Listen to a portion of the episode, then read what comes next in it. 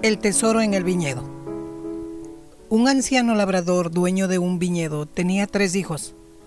A ninguno le gustaba el trabajo y habían confiado su vida a la buena suerte. Como el anciano estaba por morir, los llamó y les dijo, Les voy a revelar un secreto. En mi campo, cerca de alguna de las vides, hay enterrado un tesoro.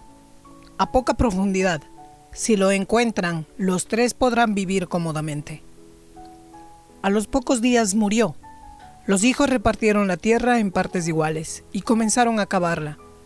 No contrataron peones para no correr riesgos. Fue un trabajo lento y proligio, en el que daban vuelta a cada terrón. Tardaron un mes y medio y no encontraron nada. Cambiaron los lotes y repitieron la operación sin hallar nada. Otra vez rotaron las parcelas con igual resultado pero al cabo de cuatro meses descubrieron que las vides estaban cargadas de enormes racimos de uvas. Como la tierra había sido removida con tanta dedicación, la cosecha fue muy abundante y les dio una ganancia superior al valor del tesoro que buscaban.